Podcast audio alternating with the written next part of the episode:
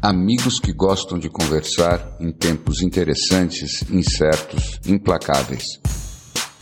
Com o futuro suspenso e o passado cada dia mais distante, estamos aqui estacionados na condição humana, na tentativa de fazer uma nova vida funcionar. Cada dia é um passeio na neblina. E os elefantes estão soltos. Não usamos nomes, porque somos nós e somos ninguém. O que importa é a conversa e a vontade de gerar alguma luz. Fiquei pensando muito na nossa última conversa sobre amor, amores condicionais e incondicionais. Inclusive, foi muito legal que a gente recebeu muitas mensagens e provocações sobre o assunto. E eu pensei que, refletindo muito depois, faltou uma, uma dimensão dos amores condicionais e incondicionais na nossa conversa que eu pensei que talvez seja muito relevante para o que a gente estava falando, hum. que é a ideia de codependência e interdependência nos relacionamentos.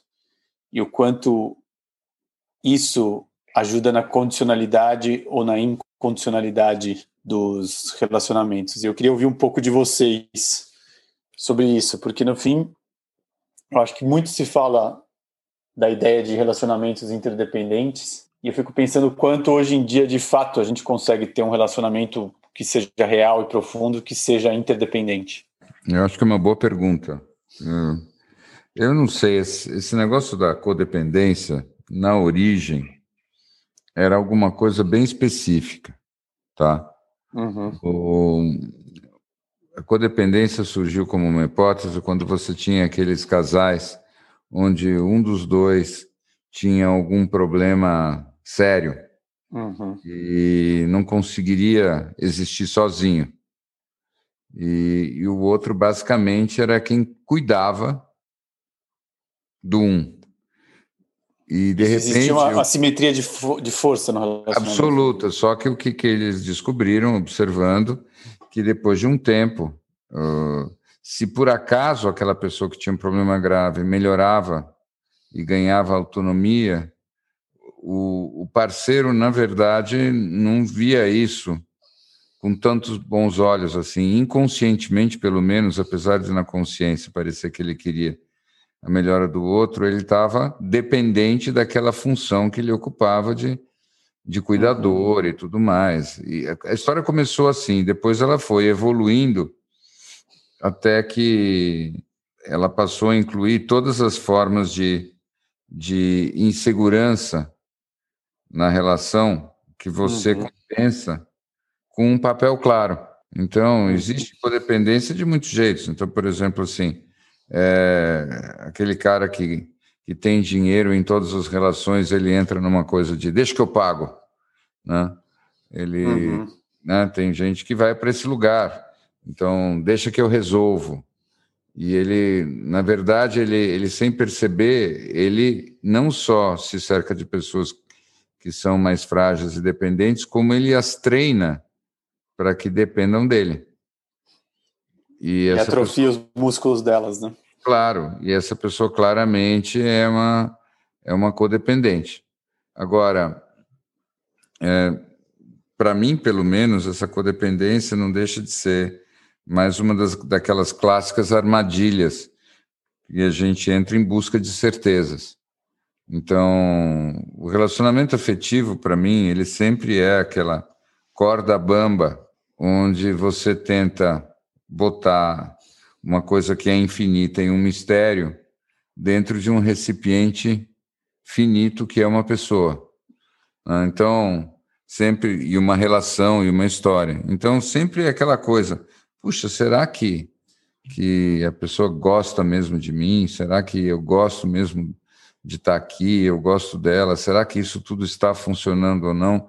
Então é muito tentador você ter uma explicação, uhum. ainda, que, ainda que você não coloque assim, você tem um papel. E você, quando você tem o papel, o papel está lá, tudo funciona dentro do papel. E é claro que está tudo bem. Olha, essa pessoa tem esse lado, eu tenho esse outro lado, a gente encaixa. É a uhum. tampa da panela e a panela e pronto. É o pé doente e o chinelo e todas essas, essas metáforas famosas. Elas dão uma segurança e a verdade é que eu acho que os seres humanos eles não, não se dão, se dão muito bem sem esses tipos de atalho onde você não precisa mais pensar e você só toca no automático. Uhum. Enquanto que sem esses atalhos, sem esses rótulos, sem esses papéis, é, tudo tem o, o dispêndio de energia de uma terapia de casal. E quantas pessoas conseguem conseguem viver numa terapia de casal que não tem fim? Também tem isso, né? Então, essa é um pouco minha visão sobre a codependência. Ela ela em parte ela é um problema e, e, em boa medida, em algum grau a codependência eu acho que sempre existe, tá? Pequenininha, seja, ela está lá. Né? E a interdependência? Pois é. É um, a interdependência. Não, não, eu não sei, eu não, eu não acho que a interdependência é uma, é uma coisa que contradiz a codependência. Né? Ah. Né? para mim, pelo menos, a interdependência é uma coisa quase que budista. Assim, não existe a, a, existência sem a interdependência. Porque não existe a independência, só existe a interdependência, pelo menos para mim. Sim, todo mundo, que... É, todo mundo depende para existir de um monte de coisa que não vem dele mesmo, né? Então você já tem uma interdependência com meios, tem uma interdependência com todo mundo que você está se relacionando. Agora, codependência é, é quase que aquele componente mais, mais pessoal da história da interdependência. É assim que eu vejo. O que, que você acha, Gô? Para onde você está indo com a cabeça?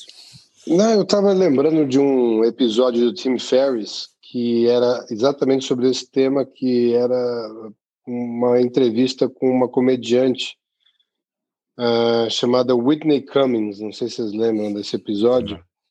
Não. Ela é uma comediante famosíssima e ela entrou num tema que eu até então não tinha prestado muita atenção e fui entender um pouco melhor e a, pelo menos a minha interpretação de tudo que ela foi contando ali que a codependência nasce de da necessidade de um mecanismo de, de controle, né, de segurança. Então, como o Bi falou, você cria, eh, seja com o teu companheiro, seja com as pessoas que você convive, algum tipo de interdependência, né? Que uhum. faça com que você tenha, mesmo que subliminarmente, algum fiapo de controle. Isso pode ser um negócio escancarado, tipo, vou pagar a conta de todo mundo, né? E sempre ser visto como esse cara, como você criar situações que as pessoas se encontrem num lugar onde não é claro a dependência que ela tem de vocês, mas é muito claro a não independência. Uhum. Então, que são duas coisas bastante diferentes. É, uma coisa é você querer segurar o caminho para onde a pessoa vai correr, e a outra é você colocar a pessoa num lugar que ela se sente solta, mas no fim, na hora que ela vai tomar a decisão, ela vê que ela não consegue viver sem aquela relação. Uhum. E, e eu acho que isso são mecanismos que hoje a gente é, acha que são caracterizados como algum tipo de patologia, mas são muito mais presentes nas relações humanas, sejam pessoais, sejam corporativas, do que a gente se dá conta. É. Eu acho que esses componentes eles são, são inevitáveis a rigor. Se a gente vai para a história lá atrás, vamos para a história como ela começa. Ela começa de um jeito muito simples. Você chega no mundo e você oferece amor incondicional e infinito. E, em troca, você espera que o outro tenha controle, porque você não tem, porque você é um bebê. Então, você começa com amor e o outro tem que te devolver amor e controle da situação. E controlar a tua vida no bom sentido e organizar as coisas para você e garantir que tudo dê certo. Então, basicamente, a gente começa a vida com um investimento all-in do ponto de vista emocional e uma expectativa vaga de receber tudo de volta que a gente possa precisar em troca. Uhum. Né? E é claro que isso não pode funcionar direito por muito tempo. não é feito para funcionar direito por muito tempo. Então, à medida em que a gente vai vivendo nesse mundo, cada um de nós vai tendo a sua própria história que se define pela maneira pela qual não deu certo. Então, essa barganha inicial, que é eu entrego tudo e eu vou receber tudo de volta, não vai funcionar assim. Então, na medida em que não vai dando certo, a gente vai mudando a nossa entrada nessa partida e a nossa maneira de, de fazer esse jogo.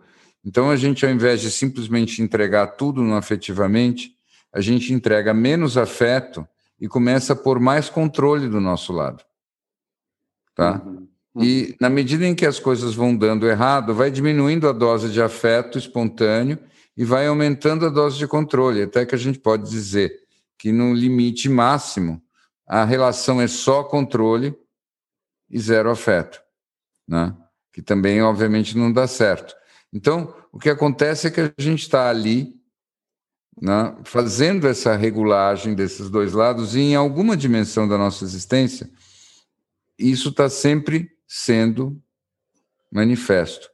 O que é interessante, porém, é que nós somos seres que não precisamos viver numa dimensão só. Isso é uma coisa que eu acho que muitas vezes é mal explicada. É, não é que necessariamente a gente resolve o jogo nessa dimensão que eu descrevi. Uhum. Se vocês param para olhar, na dimensão que eu descrevi, o jogo não tem solução. Essa combinação de eu tenho uma expectativa cega emocional e você tem um controle e eu tenho controle expectativa. Isso não se resolve. Mas nós somos seres capazes de nos afastarmos da situação e olhar essa situação de cima ou de fora, o que é a mesma coisa. E desse lugar em que nós somos testemunhas desse drama sem solução, nós também podemos sentir coisas. E essas coisas que a gente sente são completamente diferentes. Então, o que, que é a impressão que eu tenho? Aquele amor incondicional do bebê não é o verdadeiro amor incondicional que nós estávamos falando lá atrás. Porque esse amor incondicional do bebê, na verdade, é o mais condicional do mundo. Ele é completamente interesseiro, e aí, num sentido não de Eu acho que o amor incondicional é da, é da mãe e do pai. O bebê é interesseiro completamente. É, pois é, ele mas. ama na medida que se atenda a ele, senão ele chora. Pois é, pois é, pois é, pois é, pois é. Mas esse, esse amor incondicional que vem dos pais também, ele é um processo constante de sacrifício do próprio ego, né? Assim, não é, não é sem sacrifício do próprio ego que vem esse amor incondicional. Se fosse assim, não existia depressão pós-parto. Se, não, se fosse assim, a gente não tinha todos os, os dilemas familiares. Quer dizer, o inconsciente das pessoas está lá é, lutando contra, contra essa situação, né? Então, pelo menos é isso que a psicologia nos mostra. Então, esse incondicional ele vai existindo sem idealização mas é de um outro nível. Né? Uhum. Né? E desse outro nível, ele vai sendo incondicional de verdade. Mas, assim, num nível primitivo, instintivo, eu não acho que o amor instintivo é incondicional. Eu acho que ele é, ele é baseado em outra coisa. Como me disse uma psiquiatra uma vez, muitos anos atrás, no momento que é, pegaram o bebê e eu estava na maternidade, colocaram o bebê em cima de mim e era meu filho, eu fui tomada pela maior culpa que eu já senti em toda a minha vida. E essa culpa, é, essa culpa é a descrição do instinto ou materno ou, ou até paterno, do ponto de vista instintivo mesmo. É assim, olha a responsabilidade que eu tenho em relação a esse ser, quantas coisas eu posso fazer que vão dar errado, como eu posso danificar isso. Se acontecer alguma coisa com esse ser, minha vida acabou. Né? Como não eu posso exatamente essa matéria-prima, né? É, isso não é exatamente o que eu definiria como amor incondicional, quer dizer. É neurose incondicional. então, o jogo começa muito mais complicado, mas o amor incondicional ele existe. Ele existe numa outra camada do nosso ser, pelo menos é nisso que eu acredito. E é a camada que olha para tudo isso e acolhe esse drama todo e aceita que ele exista, percebe que ele é um jogo mais ou menos sem solução e ao mesmo tempo de como ele é o jogo através do qual o amor se manifesta. Então, aí é como se a gente tivesse, sei lá, um meta-amor, um amor em cima do amor. E eu acho que esse é que é o amor incondicional, pelo menos assim que eu vejo. Eu acho que eu vou fazer o papel do gol aqui, hum. para ver se eu entendi. Olhando de quem está encarnado aqui nesses dilemas do amor, eu gosto muito do que você falou da ideia da, dessa bidimensionalidade. Se eu olhar só porque eu estou olhando e vivendo aqui nessa relação com a outra pessoa ou com as minhas relações, eu nunca vou conseguir resolver, né? Eu realmente eu preciso acessar um outro olhar.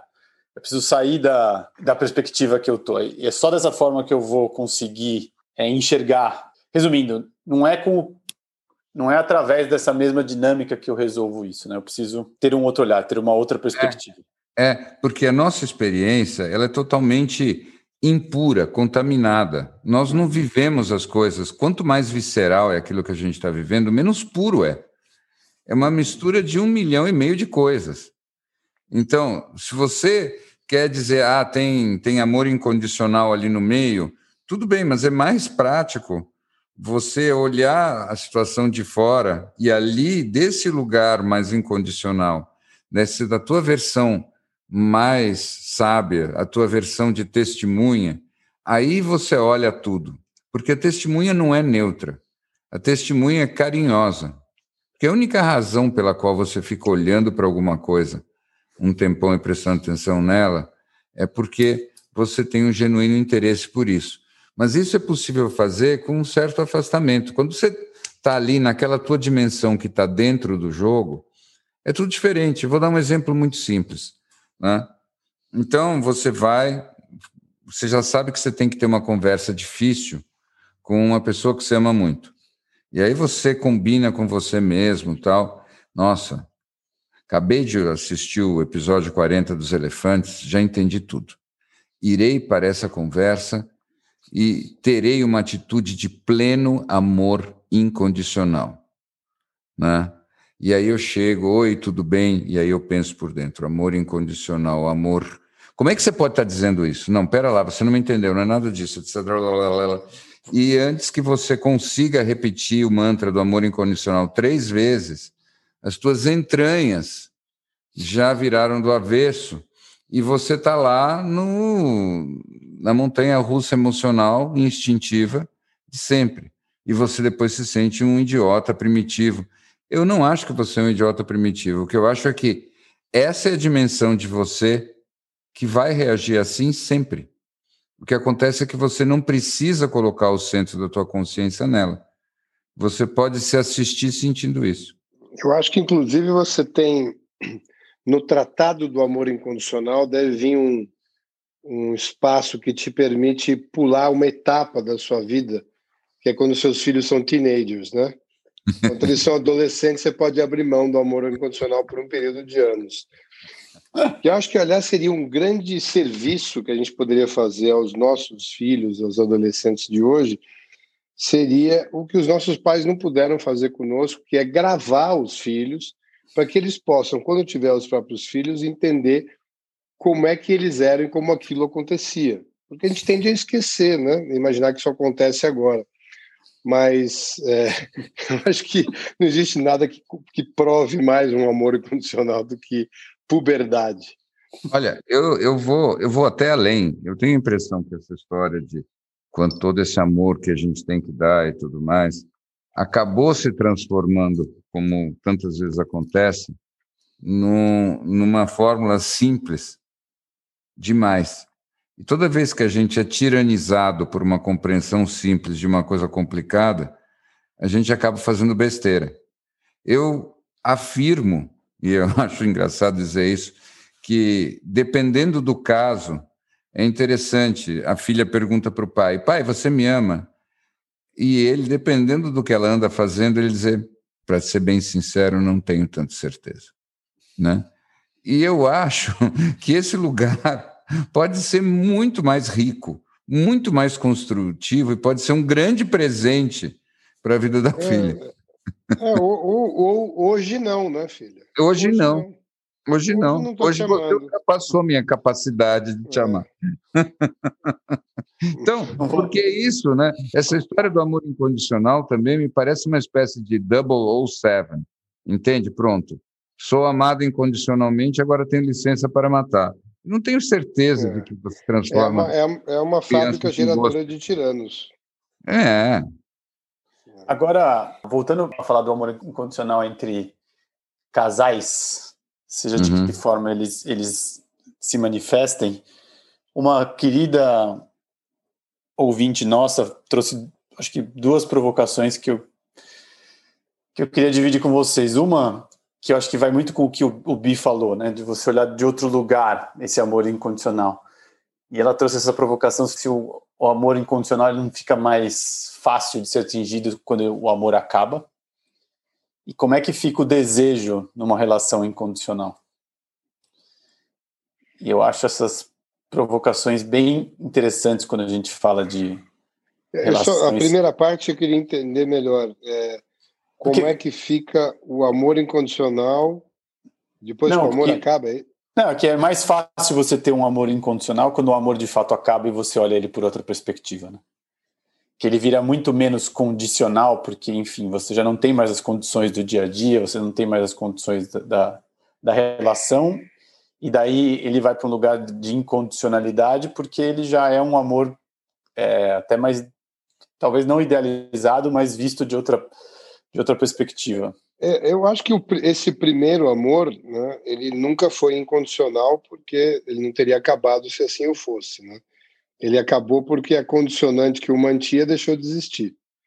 É, e a questão de você poder assistir por um outro prisma, eu acho que complementa até a sua segunda questão. Na minha opinião, talvez o amor é, que seja desconectado de um desejo possa ser vivenciado de uma forma talvez mais plena ou mais verdadeira ou menos confusa. Não quer dizer que as coisas não possam acontecer juntas, mas uh, eu acho que o que ela quis dizer, talvez, não sei, talvez a minha interpretação seja essa, que uma vez que saiu o desejo dali, você possa ver o que sobra de verdade e ali possa existir um amor de uma outra dimensão, um querer bem, um carinho, alguma coisa assim que também possa ser na mesma linha. Mas existe Veja bem, desejo. Isso é difícil para mim responder uma pergunta desse tema para o amor em pessoa que está do meu, na minha frente, né? O homem é amor. Larry B. Não, Larry Snow. Larry Snow. Nem tente. Larry B. Nem tente projetar isso no B, é. por favor. É, eu tô olhando o B aqui, o B tá. Essa carteirinha. É, Shining Light. Ela é dourada, é uma carteirada. É, né? Ela tem um badge. There is no. Olhem, eu tenho a minha leitura, que é um pouco uma explicação daquilo que eu tentei dizer na, na última vez que a gente conversou sobre isso. E, e para mim a coisa vai assim, né? É, amor verdadeiro é eterno, tá? Acho que eu começo por aí. É alguma coisa meio como a luz. Eu não acho que amor verdadeiro, em alguma medida, ele deixe de existir como amor. Tá? Agora, o que acontece? Relacionamentos, eles começam, se desenvolvem e acabam, porque eles são seres vivos, eles têm ciclos de vida. E os relacionamentos, para mim, eles não são eternos. Então, existem relacionamentos que são libélulas, existem relacionamentos que são tartarugas das Galápagos. Mas, assim, é, eu acho que se nós tivéssemos, é, sei lá, uma, uma vida saudável por 200 anos, imaginar que a gente se casasse aos 25, ficasse casado por 175 anos, seria um tipo de doença mental. Não ia fazer muito. Você não é você que falou daquela, daquela existe uma cidade na Itália, onde os casamentos duram primeiro um ano, depois eles, as pessoas têm que se reunir de novo e fazem uma, aí tem uma prorrogação para mais cinco se os dois tiverem interesse em estender o contrato, não é isso? É isso mesmo. Tem uma comunidade na, no norte da Itália que eu não me esqueci o nome qualquer agora, mas em princípio é o seguinte: o que você, eles têm são contratos de leasing. Dá para dizer que é isso. Então você vai lá e, e, a cada ano você renova o contrato de leasing e você tem que renovar com um ritual que passa pelos, os, pelo líder da comunidade, que é também uma espécie de mestre espiritual. Ou seja, tem um conselheiro para avaliar se as pessoas estão se iludindo ou se realmente está valendo a pena. Então ele pode, inclusive, fazer um trabalho de dizer, ah, vocês querem continuar casados, mas deixa eu ver bem. Você tem certeza? Porque eu não estou tão convencido assim. Então, ele pode cutucar para ver se as pessoas realmente querem continuar nessa, nessa relação. E aí, depois, o casamento mesmo, parece que é só depois que eles renovaram o contrato de leasing, não sei quanto tempo. É mais ou menos como um contrato de leasing, assim. Depois que você já usou o carro três anos, se você quiser pagar o remanescente para que o carro seja seu, aí, aí sim, aí você casa. E o que eu acho interessante nisso, aí respondendo a pergunta, é: para mim, quando eu falei que o amor condicional era o que sustentava os relacionamentos, eu estava falando desse aspecto, eu estava falando do desejo, por exemplo. Uhum. Eu estava falando das expectativas. Eu estava falando do grande psicodrama que é o relacionamento íntimo, essa confusão toda, essa mistura de medo, amor, poder, esperança, criança, adulto, todas essas coisas positivas e negativas que nós temos ao mesmo tempo ali, né? E que nós esfregamos, né? Como se fossem duas psiques se esfregando e tentando tirar as arestas, até que a gente fique mais polido, como se fosse um seixo de leito de rio. E é isso, é para isso que os relacionamentos servem, na verdade. Então, a gente vai ter essas projeções, esses desejos, e eles tão, são vividos e eventualmente gastos. E aí o que fica depois, se era um amor verdadeiro, é o amor incondicional, sim. Agora, como eu insisto, né, o amor incondicional é mais. Não é que ele é mais fácil depois que o relacionamento acaba, ele é mais visível, porque não tem todo o resto em cima dele. Pelo menos essa é a minha visão. Ou seja, o relacionamento é o lugar da novela. Depois que acabou a história, a novela, todo mundo já já se satisfez ou já se frustrou de todas as maneiras que, estavam presentes e possíveis naquela química, fica aquilo que é um amor que não precisa falar, não precisa mais conversar. Também não precisa necessariamente transar. E aí esse amor, ele é amor incondicional. Uhum. Agora, ele é muito mais sem desejo e ele é livre também. Então, necessariamente, as pessoas podem continuar juntas depois desse, que chegam nesse estado? Claro que podem. Vai depender dos outros fatores. Mas é isso que eu quis dizer na última conversa. Elas uhum. não necessariamente precisam, porque se precisassem, seria condicional. Eu tento, eu tento a concordar também. Agora, para mim, a história importante disso, juntando com as conversas que a gente tem, é, onde tudo isso se articula com a história dessa conversa que a gente tem com a gente mesmo. Porque eu estou falando muito hoje desse, desse psicodrama, desse, dessa novela mexicana que são os relacionamentos. Só que nós não fazemos só isso fora, nós fazemos isso dentro da nossa própria cabeça também, né? Uhum. E com e, a gente mesmo. E com a gente mesmo. E por isso nós temos tantos autores bacanas que ficam tentando nos ensinar a sair dessa, desse diálogo, né? desse diálogo com a gente mesmo, que é como se fosse essa voz interna o tempo todo. E aí, sobre isso, tem um livro interessante que acabou de sair, se chama Chatter, e é um livro que quer dizer assim, é a conversa dentro da cabeça de um, de um autor que tem uma profissão maravilhosa. Ele é um psicólogo acadêmico, acho que da Universidade de Michigan, e ele é ele é especialista da cadeira de introspecção. Isso você ia gostar, hein, Larry Go? O que, que você é? Eu sou professor de introspecção na universidade, né? e eu tenho, eu ganho bolsa para ter o meu laboratório de introspecção. E eu fico estudando introspecção. Uma das coisas que ele fez foi chegar no Times Square e virar para as pessoas e dizer: Ah, então, eu sou um cientista, eu tenho aqui um gravador. Você toparia gravar tudo que está passando pela tua cabeça, você falando com você mesmo agora? E ele coletou mais de mil. Ele conseguiu? Gravações. Sim, algumas pessoas obviamente não fariam, algumas pessoas gravaram. Mas isso que... da mesma pessoa, as mil não? Não, não, não, não. Não, seria Você pegar da pessoa certa. Ele ia demorar mais ou menos uns um dia para conseguir. É, um dia e meio. Né? Um dia e meio. Um dia pós, pós quebra de relacionamento, é. você dá uns 150 é. volumes. É. E a conclusão que ele chegou é interessante. Ele chegou à conclusão de que, primeiro, nosso cérebro foi feito para funcionar desse jeito, tá? E que, de fato, é, o problema não é ele fazer isso. O problema, obviamente, é o quanto que a gente entra em círculos viciosos e, e, e espirais negativas. E que, no fundo, claro. O, o Sadhguru fala muito que né, a mente está cumprindo a função dela de gerar pensamentos. É. E a consciência entra muitas vezes no lugar do pensamento, achando que ela é o pensamento, e outras vezes consegue se colocar no lugar do observador e pescar o pensamento que faz mais sentido. Mas é. a função da mente é aquela, o, o espaço é. que se dá a ela, que é a questão do quanto você consegue levar a tua consciência. É. E é o te... Né? Agora, vamos, vamos falar de uma coisa séria aqui, vai. Essa, tá vamos falar de um negócio sério, porque a gente fala desse de todos os processos que a gente cria, tudo que a gente lê para se distanciar do pensamento. Mas quando, como diria um termo que em português eu ainda acho que deve, deve ter uma boa tradução, mas no inglês é when the shit hits the fan, né?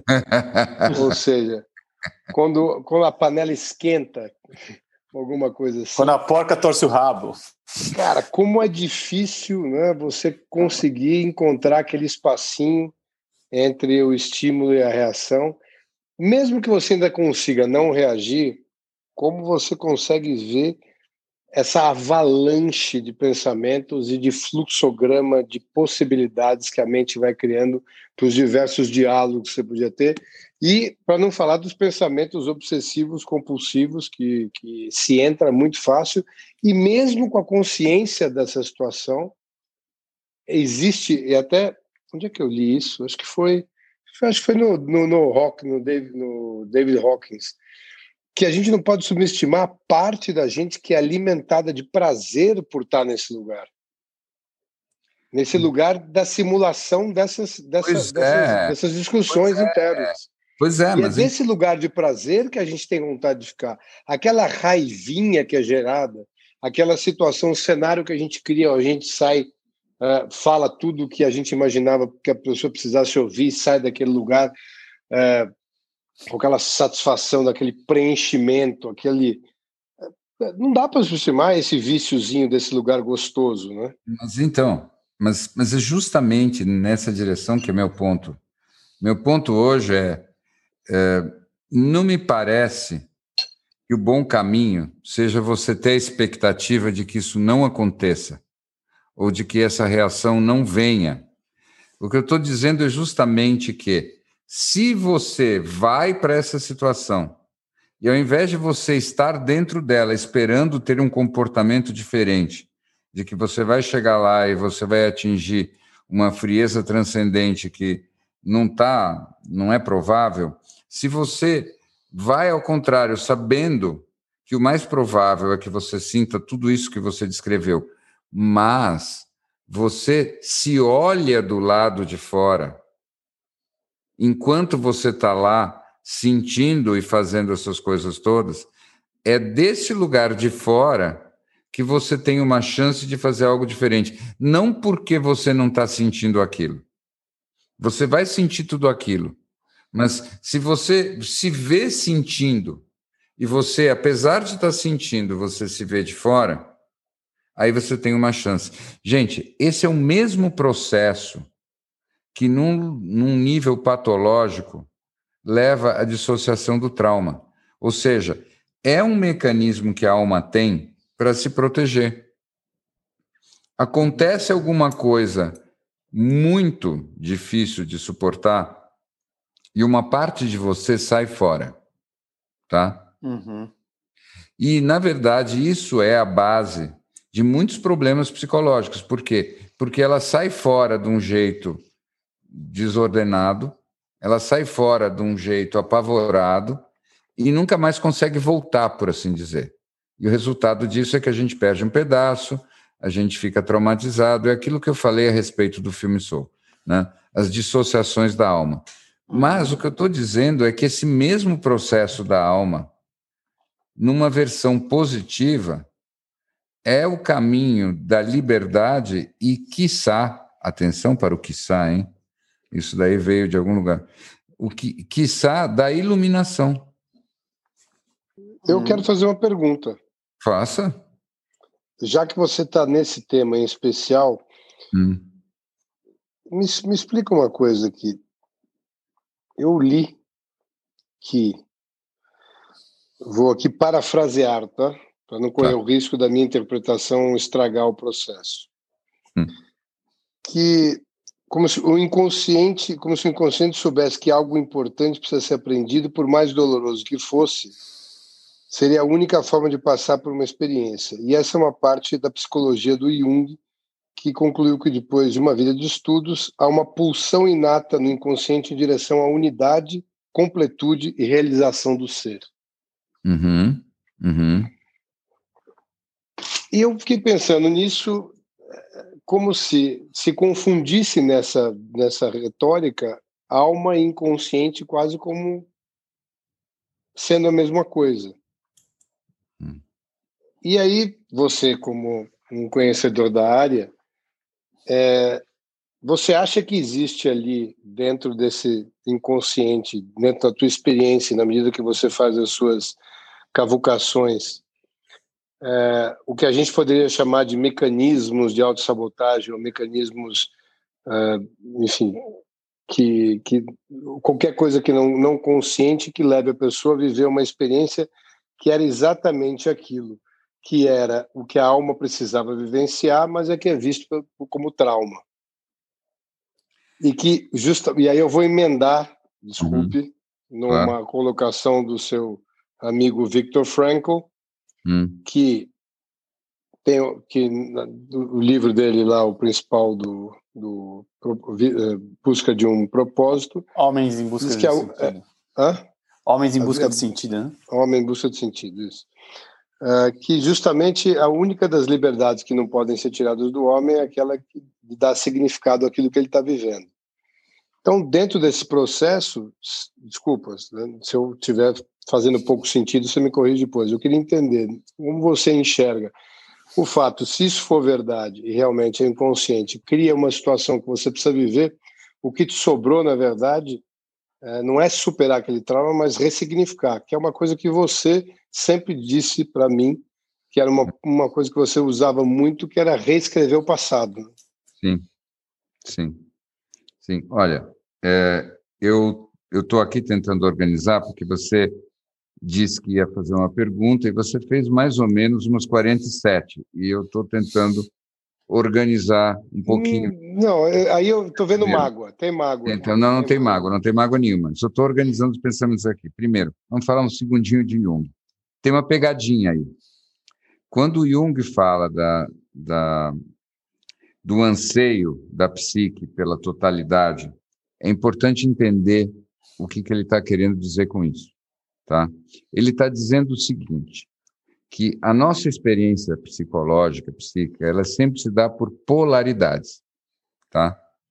Ou seja, você não tem uma experiência de nada sem ter, de algum jeito, a percepção do avesso daquilo que você está experimentando.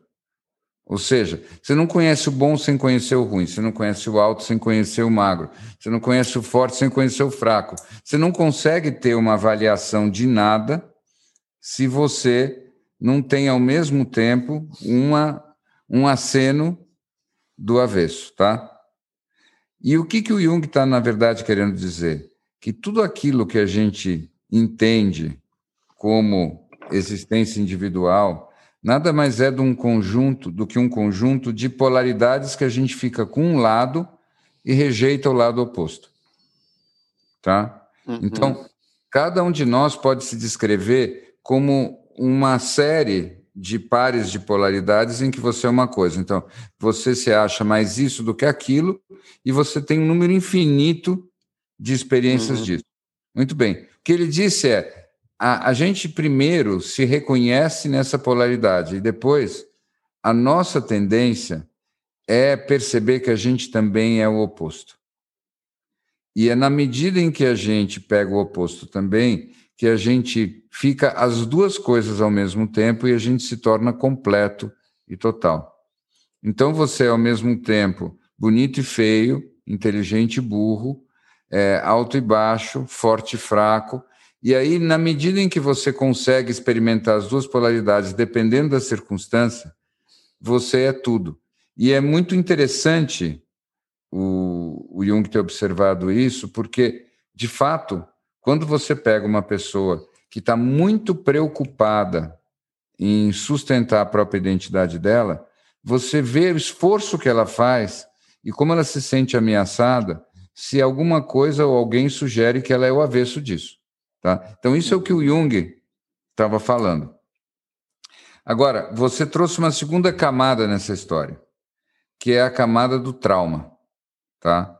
que é o quanto que a nossa alma é, de certa maneira, aquela que produz o trauma para a gente mesmo. Tá? É essa a pergunta que você me fez. Ou seja, de alguma maneira, esse trauma ele é uma necessidade para nós, para que a gente faça um processo em cima dele. Eu acho o seguinte, não é exatamente a mesma coisa que o Jung estava falando. O que eu acho que acontece é, depois que o trauma se monta, há uma necessidade da gente consertar, curar o trauma. E curar o trauma é superar outra vez essa polaridade. Toda vez que você é traumatizado, você de alguma forma, ainda que você não tenha muita consciência disso, você se coloca num lugar de vítima. Você pode ser uma vítima das circunstâncias, você pode ser uma vítima de um algoz, você pode ser até vítima de você mesmo, das suas próprias críticas.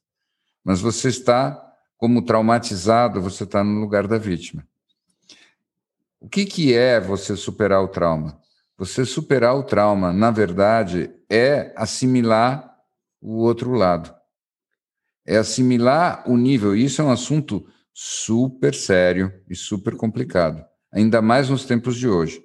Né? E meu advogado está de férias e eu vou falar isso em gravação. Mas, essencialmente, é, você superar o trauma envolve, em alguma medida, você assimilar o lugar do suposto algoz, o polo oposto do teu trauma. Ou seja, é só quando você consegue se colocar subjetivamente no lugar do algoz, você tem a empatia pelo outro lado do teu trauma, é que você tem uma chance de superar o trauma. Enquanto você não faz isso, enquanto você tem um bloqueio psicológico de se colocar subjetivamente no lugar da outra pessoa que te traumatizou, você não consegue superar o trauma. E isso é muito complicado. E aí, quando vamos lá pular para o Victor Frankl para terminar, eu acho que você ser capaz de determinar o sentido do que te acontece quando você está vivendo um trauma, é entender, sobretudo, que o sentido do trauma que te acontece é essa ginástica de te levar a esse perdão que te faz completo, que é o perdão de você assimilar o outro lado. E nesse sentido também a gente coloca o Jung na equação outra vez. Não sei, minha resposta eu acho que foi bem complicada, mas a tua pergunta eu acho que também foi intrincada. Fiz algum sentido? Ou a gente vai ter que gravar tudo de novo? Não, eu, eu acho que a, respo a resposta foi bem mais clara do que a pergunta, aparentemente. A pergunta, na verdade, era se essas três coisas estavam interrelacionadas. Obviamente que talvez eu não tenha colocado de uma maneira clara. E você explicou como elas estão e aonde estão, se estão. Então, acho que está claro. É, isso. É, eu, eu, ainda acredito muito, eu, eu, tudo que eu vivi aí em termos de experiências, uh, de acompanhamentos, de, uh, de ouvir os relatos de traumas e coisas parecidas, que, claro, não foram na mesma frequência que você, mas eu ouvi algumas coisas de muita intensidade muitas vezes, nesses em retiro, seja o que for. Eu acho que todo todo o sucesso estava muito nessa nessa questão de é, ressignificar usando técnicas diferentes, né? Se colocar no lugar do algoz é imperativo, porque eu, em última instância tem até uma cena muito interessante naquele filme A Cabana, não sei se você lembram disso. Eu que cheguei a assistir. Tem. Não chegou a ver? Não. Mas mostra muito um pouco de quem era a história de um, de um rapaz que tem a filha assassinada e ele é conduzido nessa cabana onde ele encontra uhum. uh, Deus, Jesus Cristo, Espírito Santo e uma das cenas que ele tem chance de ver é como foi a vida do algoz, do, da vida do rapaz que matou a filha dele. E, e, acho que é nesse lugar que ele consegue se colocar naquele lugar que ele consegue encontrar o perdão nele. E acho então esse processo é, é, é muito interessante. Tem nos casos dos traumas que eu vi também, tem muito aquele questionamento de separar o que é o, o evento que aconteceu de quem você é, como se você não se confunda com o próprio evento, né? É. E você não, não continue se, é, se traumatizando continuamente, é, voltando àquele lugar num pensamento obsessivo compulsivo, seja como for, anos seguidos depois do trauma ter acontecido. Enfim, estou aqui falando de um tema que não é. Está longe de ser alguma coisa que eu entenda muito. São mais das lá. coisas que eu, claro que eu que vi como. Claro que você entende. Todos nós entendemos disso. É que a gente fala pouco desses assuntos. Né? A gente não gosta de falar disso. Todo mundo entende disso. Todo mundo faz parte da mesma cadeia. Porque quando, quando você para para olhar, eu gostei muito do que você disse agora, Goku, lembrando desse trecho do, desse filme, que também é um livro. Por quê? Porque não é exatamente você empatizar com o algoz, como eu falei apenas. O que está por trás desse empatizar com o algoz? É você perceber que o algoz é uma vítima.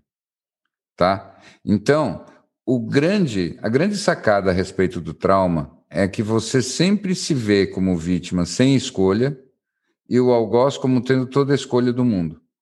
Então, ele escolheu te traumatizar e não havia nada que você pudesse fazer.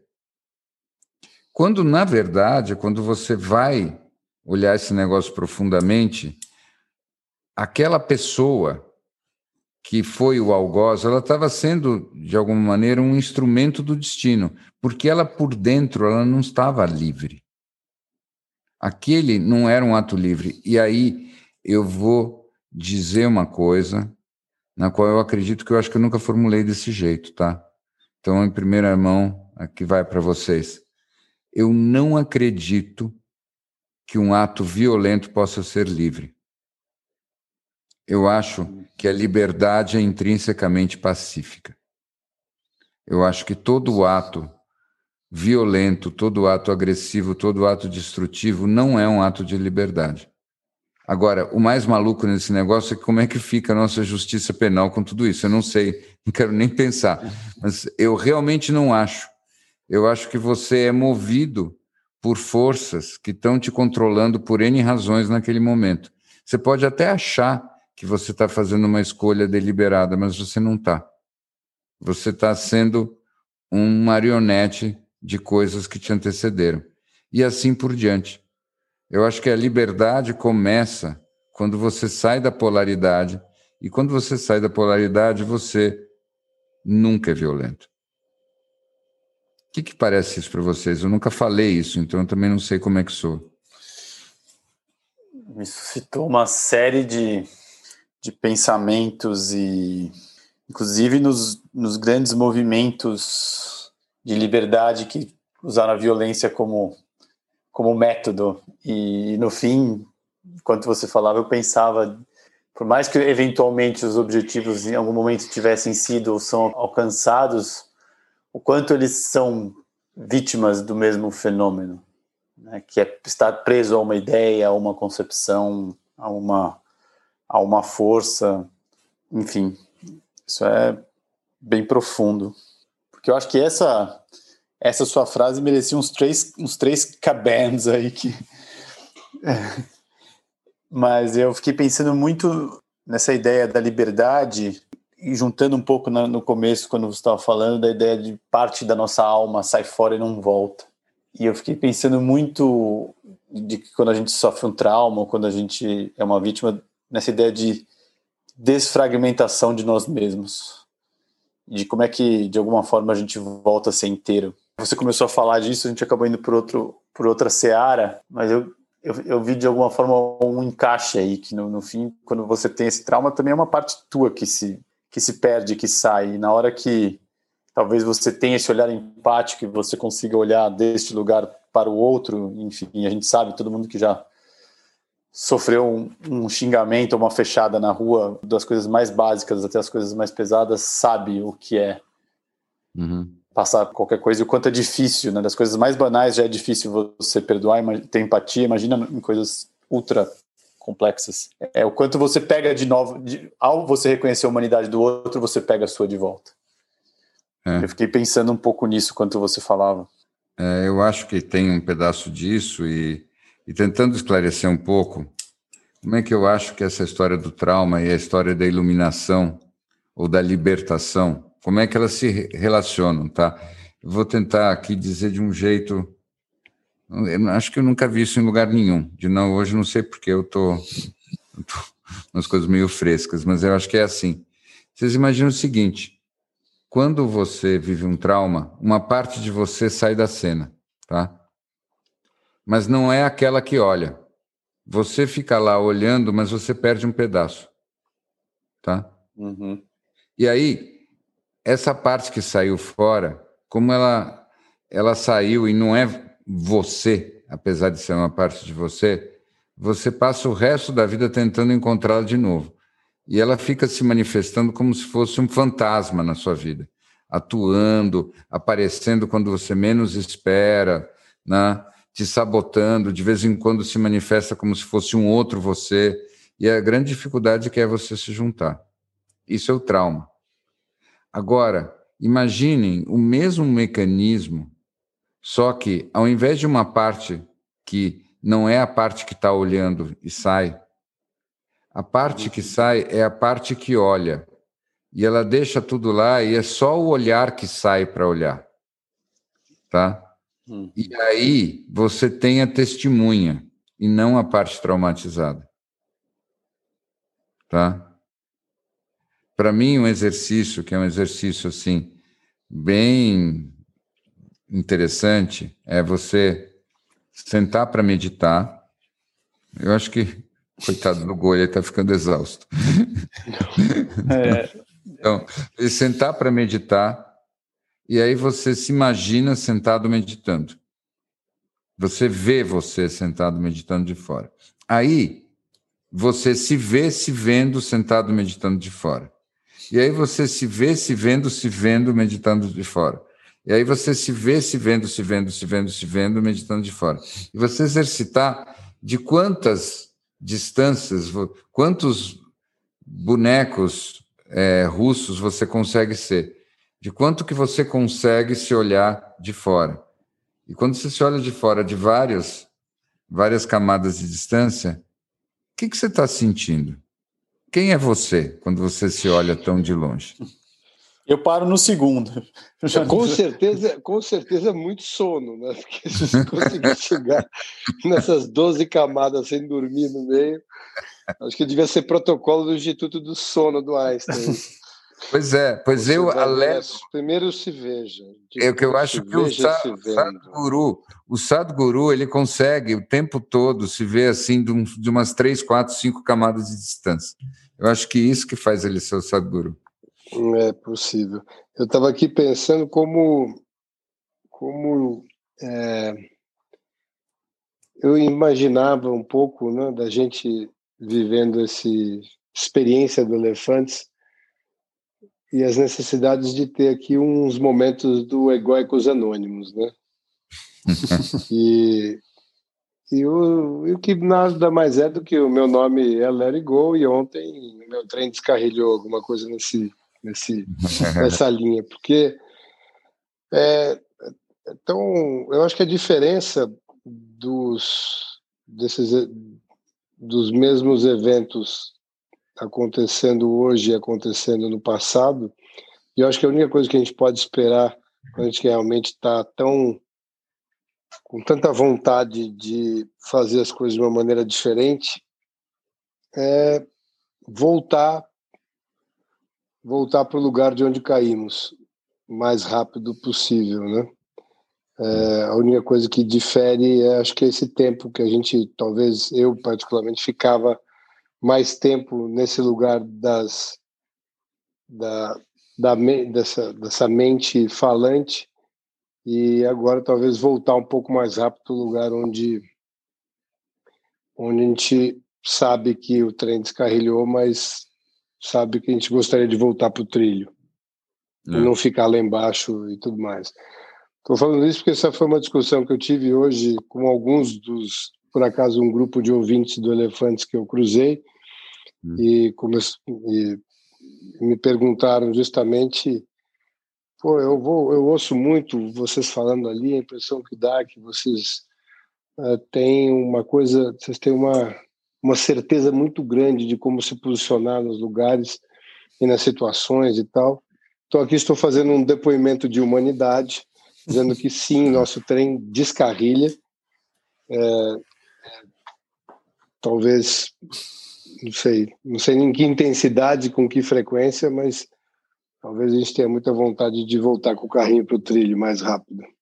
É, mas aí, justamente, ó, ótimo teu depoimento, porque tudo que eu estava tentando dizer desde o começo é isso. Um trem que não descarrilha é um trem fake. O único trem que não descarrilha é o trem que não sai da estação. Tá? Não sai da estação. O trem é. que está em movimento, ele está submetido a todas as intempéries, a todos os terremotos e, inclusive, aos problemas tão comuns nos trilhos, tá? Que fazem o trem descarrilhar, independente dele ser um trem último modelo com o mais moderno maquinista do planeta. Agora, o negócio é o seguinte: a grande brincadeira é você é o trem, você é o maquinista, você é a menininha que está tomando um sorvete do, de fora, olhando o trem passar, você é um pássaro ou você é tudo isso?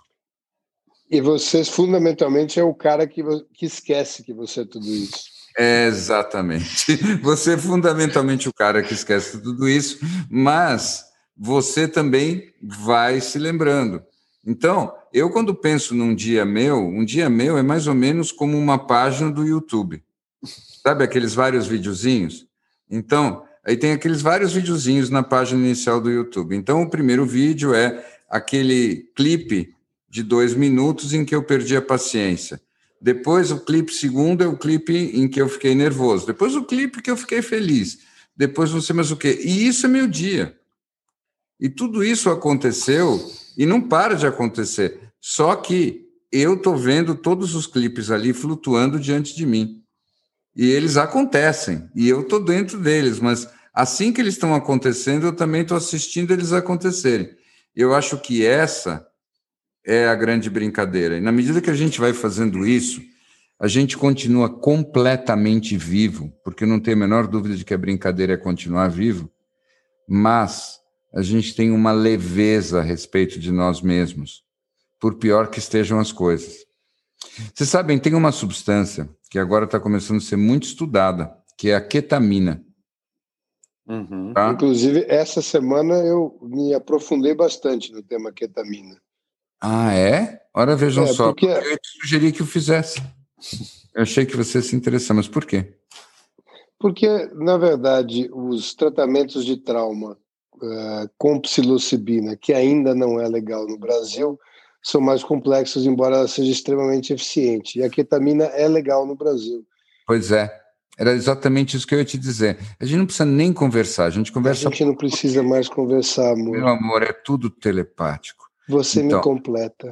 É, então. E a ketamina, que é legal, o que, que faz a ketamina? Então, nem preciso te dizer, mas eu vou contar para quem está nos escutando que não. Obviamente, não recomendando. É, olha, não dá para você. Eu, muito pelo contrário. Pelo contrário, eu recomendo sim, mas você precisa acessar um dos poucos médicos que pode prescrever isso. A ketamina é uma substância originalmente utilizada para anestesia e que desperta o quê? estados dissociativos. Mas o que, que são esses estados dissociativos? É parecido com o que eu estava dizendo, mas eles têm uma diferença. Eles fazem o seguinte: eles fazem você olhar para você mesmo enquanto você está se sentindo mal. Exatamente aquilo que eu estava descrevendo. Tá? Então, pegando aquelas pessoas que estão naquelas ruminações muito negativas, depressivas, estão pensando em suicídio, essas coisas, etc. Se dá ketamina para ela, ela fica se sentindo durante algum tempo. O efeito não é muito longo, tá? Isso que é mais interessante. As doses que são dadas, às vezes, fazem efeito por 15 minutos, 20, meia hora, tá? Mas durante essa meia hora, você fica leve, alegre até, meio risonho, e você se vê ruminando aquelas coisas destrutivas todas. Tá? Bem. Aí, o que, que é a boa notícia, a boa notícia é que é. eu acho que isso que ainda é visto como uma terapia alternativa vem recebendo investimentos significativos, principalmente pelo pessoal uh, fora do Brasil que está começando a investigar mais os tratamentos com base da psilocibina, porque ela é a ketamina é diferente da psilocibina, ela é sintética. É.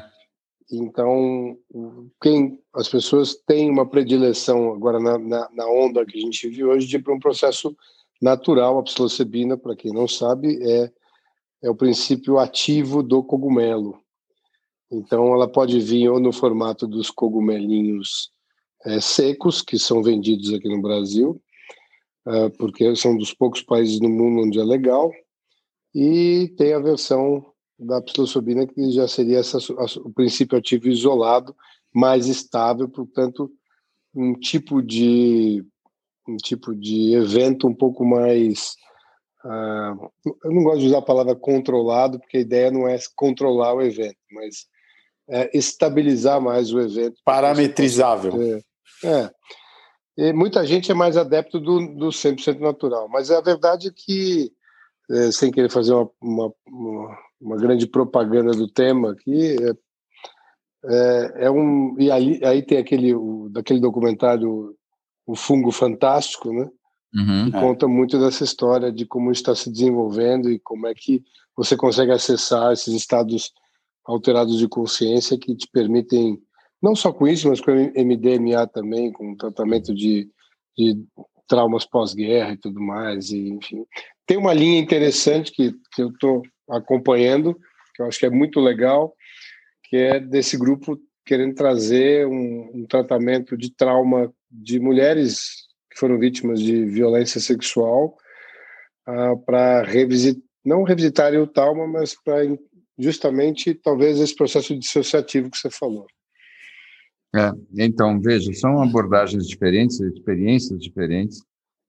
O, eu acho que a ketamina é uma substância, apesar de ser sintética e, e, e mal usada, pode ser uma coisa perigosa, sem dúvida. É, ela é intrinsecamente mais simples do que a psilocibina.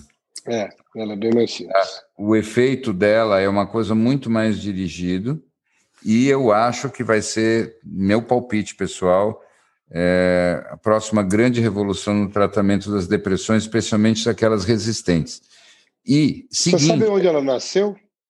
A ketamina? Onde, não. não. onde ela nasceu, eu não ousaria dizer, mas onde ela foi.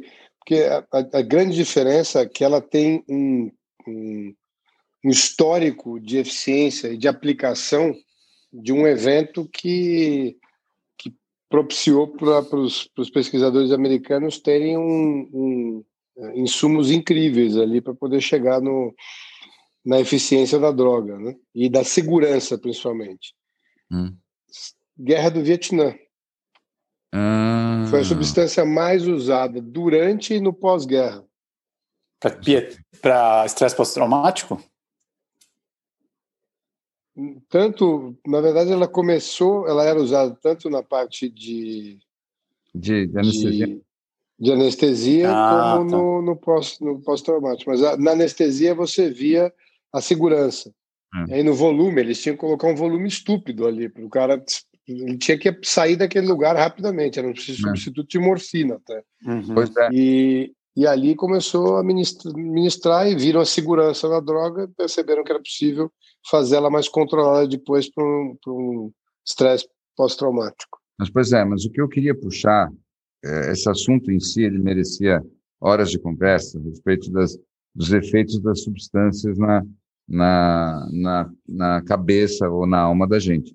Mas eu só queria trazer esse ponto, na verdade, por um, um assunto que nós estamos falando, que eu acho que esse que é o mais genial da noite, que é o seguinte: a ketamina, essencialmente o que ela faz é ela te leva suavemente para fora de você mesmo para você se observar sem carga emocional enquanto você está se observando. Ou seja, a ketamina constrói para você o estado de testemunha.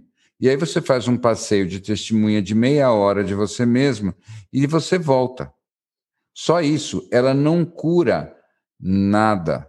Só que ela faz uma diferença brutal. Porque a simples experiência consciente de você virar testemunha de você mesmo te transforma e te salva.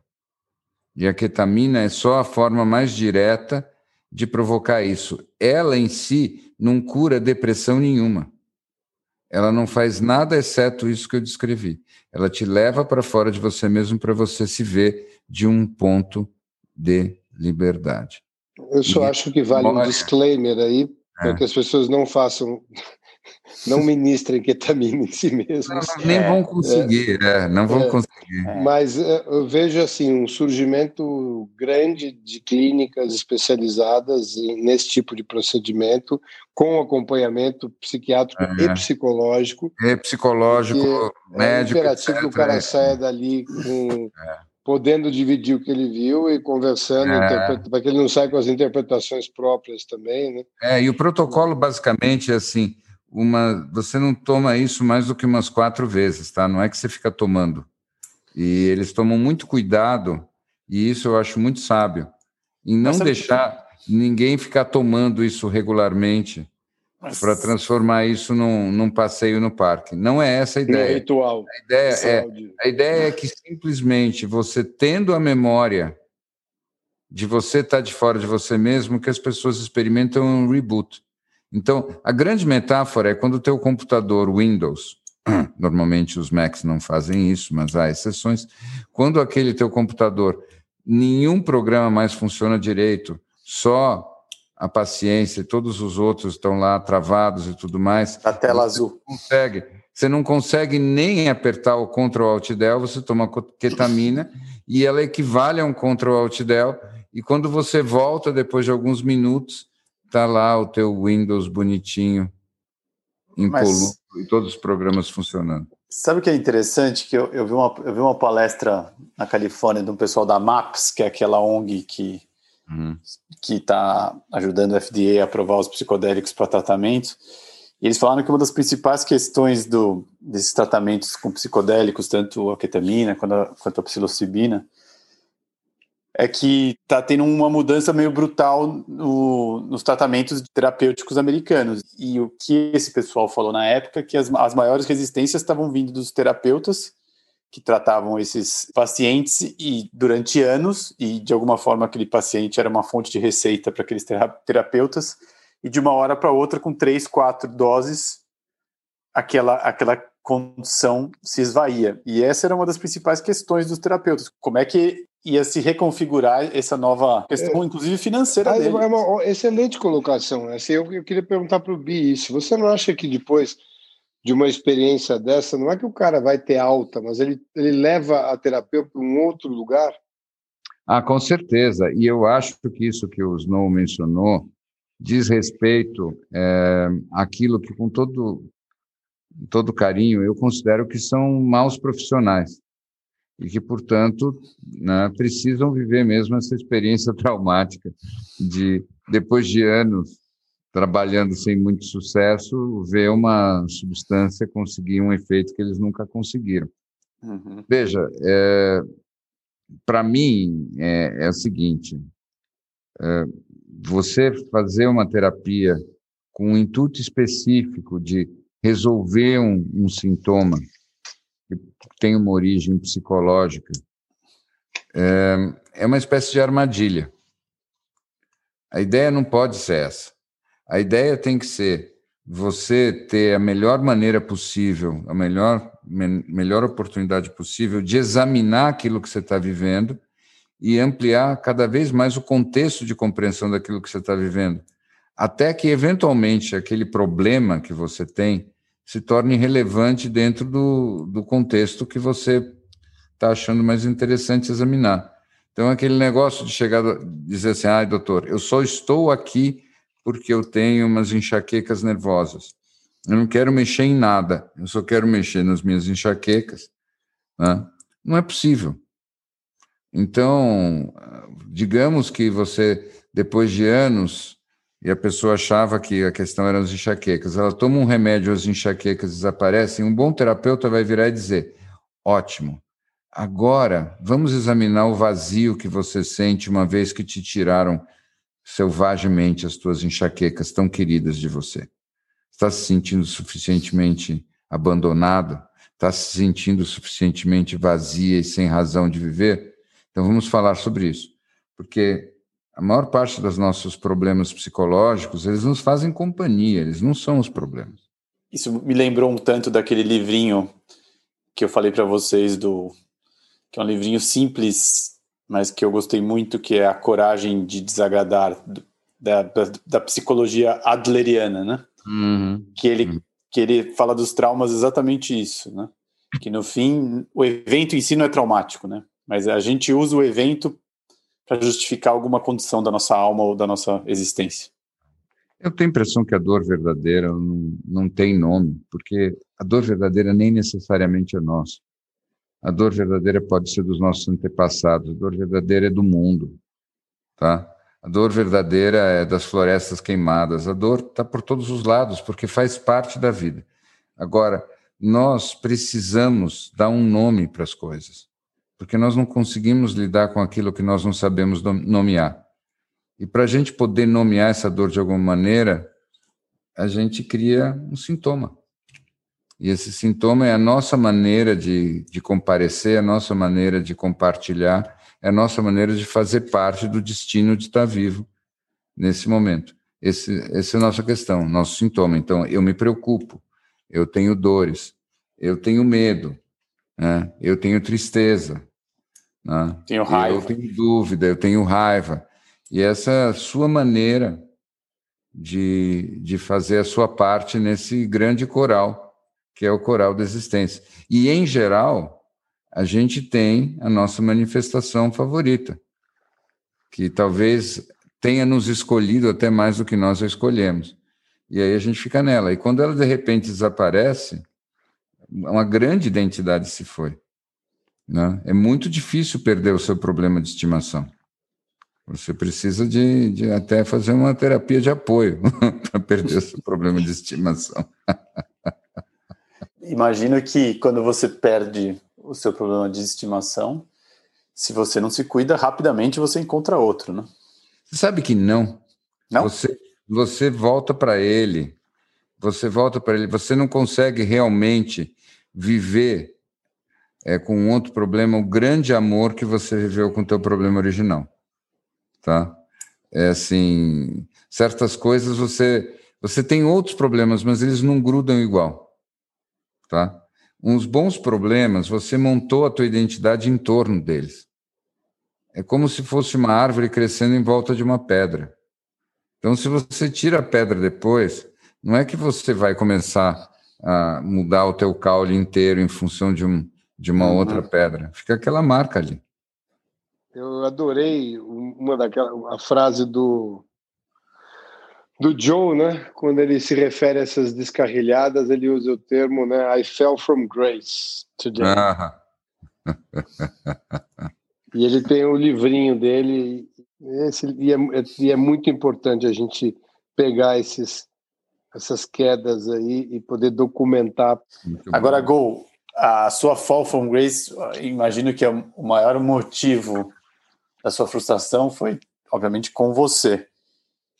E você acha que dessa vez você voltou mais rápido? Eu acho que eu voltei mais rápido, mas eu confesso que se eu tivesse que atribuir a minha volta a alguma coisa, eu, eu atribuiria mais a psicologia do que a espiritualidade. É. Mas eu tenho impressão, queridos, que o, a verdadeira função da espiritualidade é, é dar ânimo para a gente nunca desistir e ter completa confiança de que tudo isso vale a pena. Né? Agora, no dia a dia, o instrumental que muda as coisas é o instrumental da psicologia mesmo. Eu sou obrigado, infelizmente, a sucumbir a isso. Eu, hum. eu realmente acho que hoje, duas ou pouco mais semanas após o fatídico episódio que não foi ao ar, eu digo para vocês, sem sombra de dúvida e sem medo de errar, que em guerra de trincheira não adianta bazuca. agora, agora, Gol, eu vou fazer o mesmo, vou fazer o seu papel aqui.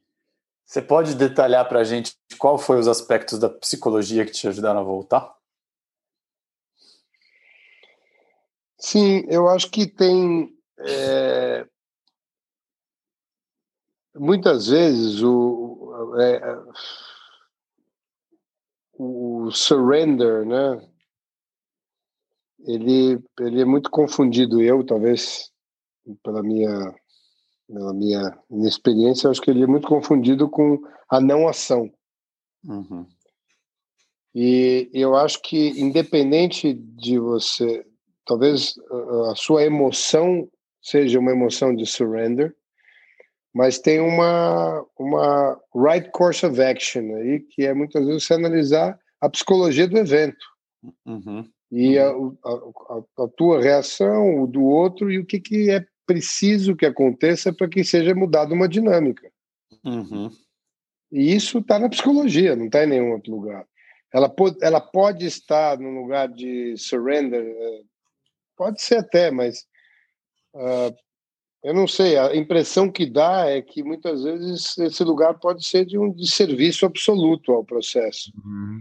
Se, se ele deixa aí por um, por um. Porque, na verdade, o seguinte: se a gente vivesse no estado de surrender permanente, tudo bem.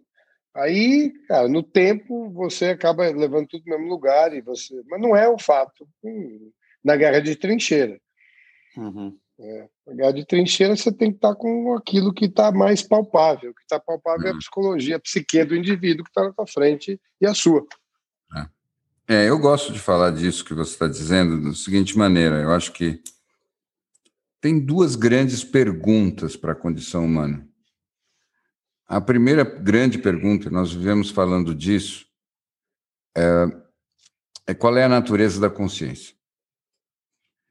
E a segunda grande pergunta é: qual é o sentido da vida?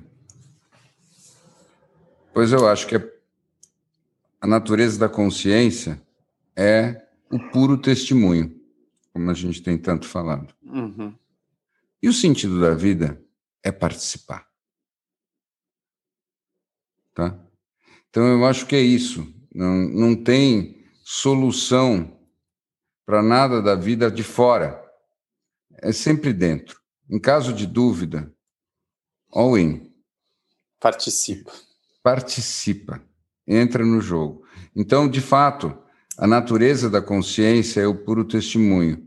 Mas a gente não vive exclusivamente para olhar para a própria consciência. A gente está aqui participando. Então, é uma combinação dessas duas coisas. E isso é o complicado. Na verdade, qualquer, qualquer dessas coisas é complicado. E as duas juntas é mais complicado ainda, mas eu acho que a brincadeira é essa mesmo. É, participe e assista. Né? Eu então, acho que a espiritualidade é a carroça, mas a psicologia é a roda. É, bom. gostei, gostei. Capem. Bom, acabou, acabou. É, eu, acho, eu, eu acho realmente que é, é. Você precisa ter o punhal e precisa ter a bazuca, mas é. É, é. no longo prazo o que faz eu só acrescentaria que o ego é a mula. que puxa a carroça.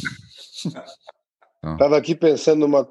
Ele estava dizendo isso, estava pensando numa conversa que eu tive segunda-feira entrando no meu prédio do escritório. O cara, o rapaz que trabalha na portaria, sabe que eu gosto de futebol americano, perguntou para mim: pô, doutor, você viu o jogo ontem? Falei, cara, vi, né? Impressionante. É, doutor, estou muito puto. Por quê, pô? Teu, teu time perdeu, você estava torcendo lá pro, pro Chiefs e tal. Não, pô, tô puto com aquele Brady. Doutor, não é certo isso, dá tudo certo na vida dele. o cara ganha tudo, casou com a Gisele, os filhos dele tudo perfeito, loirinho, cabelo azul, tá tudo certo, doutor. Aí eu pensei, vou ter que usar a única frase que o Bi me ensinou até hoje para situações emergenciais como essa. Falei para ele, cara, não tem bingo cósmico. Kármico, não tem bingo kármico. Não tem bingo kármico. Se o cara tá ali nessa posição hoje, é porque você não quer saber as outras que ele já viveu antes. Isso aí. Sensacional. É isso mesmo. O cara tava muito puto. é, era verdade, era de verdade, não era só uma piada. Não, ele tava puto. Ele falou assim: pô, eu conversando, eu olhei pra minha mulher, eu olhei pra minha vida, eu olhei pra aquilo tudo. Pô, o cara ganhou sete vezes, não precisava ganhar nem mais essa outra, já tem 43 anos, mudou de time. Porra, não é possível, cara, não vai dar nada errado na vida desse cara. Falei, olha, eu podia até contar para ele a história do do Zé Master e o pequeno e o pequeno jovem. Né? É, sim. Assim, vamos ver, vamos ver. Vamos, vamos ver. ver, exatamente, exatamente. Vamos ver.